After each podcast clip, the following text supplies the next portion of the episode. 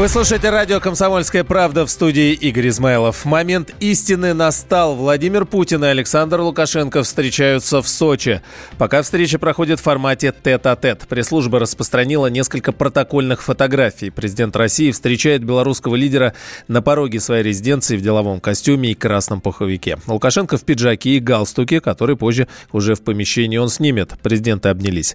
«Везет же вам, снега много. У нас там, где я живу, почти не осталось снега, а вот тут пониже снега много», — сказал Лукашенко. А там еще лучше, ответил Путин, указав пальцем на вершины гор. После этого президенты прошли внутрь помещения. Никаких заявлений для прессы пока сделано не было. Встреча проходит в формате рабочего завтрака. Главам государств подали еду и напитки. Первой темой в обсуждении сегодня стала каша. Кашку с утра ели, поинтересовался Путин. Не на воде же, ответил Лукашенко. Почему? Вкусно очень. Вы попробуйте, вам понравится, настаивал российский лидер. Ранее стало известно, что пока Лукашенко искал снег в горах Сочи, российская делегация наблюдала за ним из иллюминаторов лайнера, который застрял во Внукове по причине проходящего мимо бурана. Позже самолет все же вылетел, но до Сочи не долетел и приземлился в минеральных водах. На борту, кроме журналистов, представители Министерства энергетики и других ведомств, связанных с энергетикой. Ну, и также тоже высокопоставленные э, чиновники министра. Без кого нельзя было вот сегодня начать переговоры. Прямо в застрявшем самолете сегодня сообщил всем пресс-секретарь президента Дмитрий Песков. Наш план минимум – это заправиться, потому что у нас нет топлива. План «Б» – вылететь или в Сочи, или в Москву. Это мы сейчас решим. То есть, в принципе, без Ловака можно обойтись на переговорах. Есть один человек, без которого нельзя обойтись на переговорах, а вы его знаете. Ну вот по последним сведениям нашего корреспондента Дмитрия Смирнова, который работает как раз сейчас в самолете, самолет с российской делегацией вылетает из минеральных вод в Сочи, поэтому делегация скоро присоединится к двусторонним переговорам. Ранее Лукашенко назвал вот эти предстоящие переговоры моментом истины. Переговоры Лукашенко и Путина по нефти и газу проходят на горнолыжном курорте, который принадлежит «Газпрому», а именно на закрытой территории пятизвездочного Гранд-отеля. На территории деревянной виллы, рестораны, спа и огромный открытый бассейн бассейн. Интересно, что в день переговоров ближайшая зона катания Альпика закрыта. Центробанк сегодня снизил ключевую ставку. Произошло это уже в шестой раз подряд. Правда, уменьшилась она всего на четверть пункта до 6% годовых. При этом Банк России допустил и дальнейшее снижение показателя на ближайших заседаниях. Правда, сказал, что в Китае, мол, коронавирус, поэтому как пойдет. Кроме этого, регулятор сегодня оставил в силе свой прогноз по инфляции на этот год в 3,5-4%. На прямой связи со студией доцент кафедры экономической теории РЭУ имени Плеханова Олег Черниченко. Олег Валерьевич, здравствуйте, приветствую вас. Здравствуйте. Но тут уже возмущения посыпались, почему так мало снизили, всего на четверть процента до 6, когда вот правительству Мишустина надо больше сегодня, чтобы запускать э, все необходимые программы. Деньги нужны дешевые и длинные. Ну, Центробанк не может себе позволить э, делать резкие шаги. Это может э, негативно сказаться на рынке. Я имею в виду очень резкие шаги. Это совершенно нормальная практика. Снижение на 0,25%. Более того, это происходит в шестой раз. И рынок очень э, позитивно отыгрывает, отыгрывает именно такое поэтапное снижение, э, снижение ключевой ставки. То есть резко нельзя было там до 4, до 2? Э... Нет, нет. Это серьезно. Во-первых, э, это был бы негативный сигнал внешним инвесторам инвесторам, потому что тогда эффективность размещения инвестиций в России снизилась бы. И поэтому резкие шаги в таких ситуациях, конечно, недопустимы. То есть вы имеете в виду, что э, есть люди на Западе, которые вкладывают сюда деньги, потому что здесь процент выше, чем там, и ну, они конечно. просто начали резко выводить? Конечно. Ну, если не резко выводить, то как минимум э, перестать резко заводить. Мы же можем сравнивать нашу ключевую ставку Российского Центрального банка ну, и да. ЕЦБ, где ключевая ставка составляет 0%. Поэтому с этой точки зрения Россия э, все еще остается э, интересной с точки зрения инвестиций. Как вы, про, я... как вы считаете, в перспективе будет снижать и дальше, и до скольки в итоге?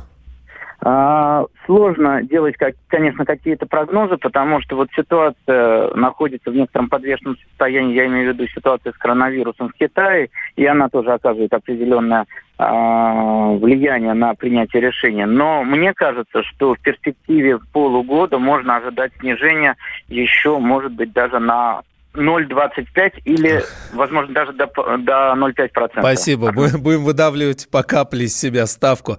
Доцент кафедры экономической теории РЭУ имени Плеханова Олег Чередниченко. Павел Крашенинников сегодня в интервью радио «Комсомольская правда» заявил, что, по его мнению, нельзя закреплять понятие семьи как союза мужчины и женщины, о чем в последнее время много говорят в связи с поправками в Конституцию обсуждаемыми.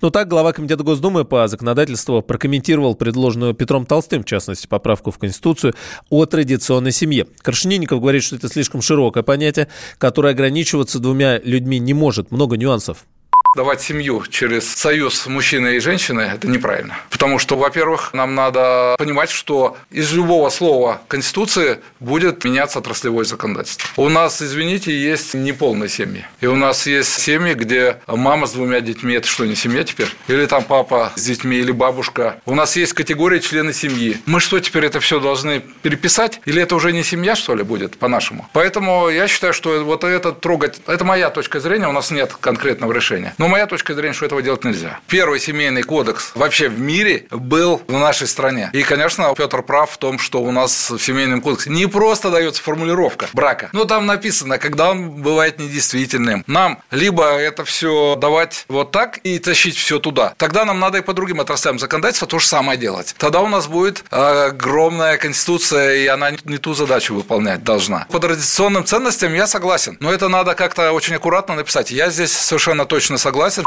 Ну, также Павел Хорошенинников прокомментировал обсуждаемую идею внести в Конституцию упоминание о Боге, о чем дискутируют тоже последние дни. Депутат считает, что делать этого также не стоит.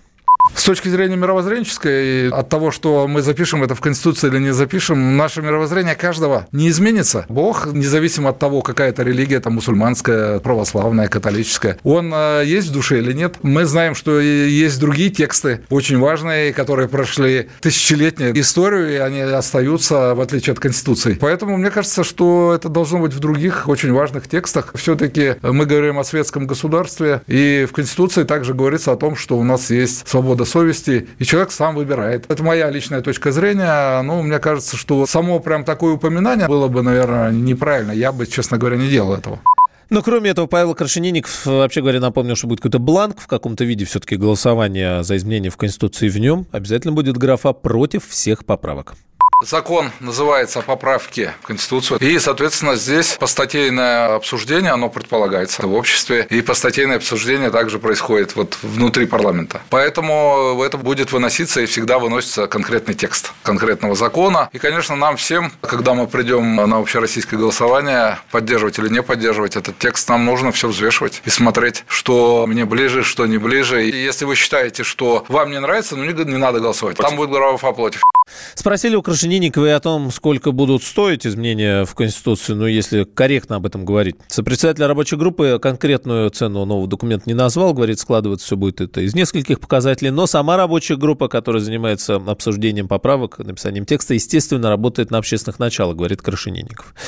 Владимир Путин 20 января внес в Госдуму законопроект о поправках в Конституцию. Документ уже прошел первое чтение в Думе, сейчас продолжаются обширные дискуссии, новые поправки вносят и депутаты, и сенаторы, партии, общественные организации, все. Дата второго чтения пока неизвестна.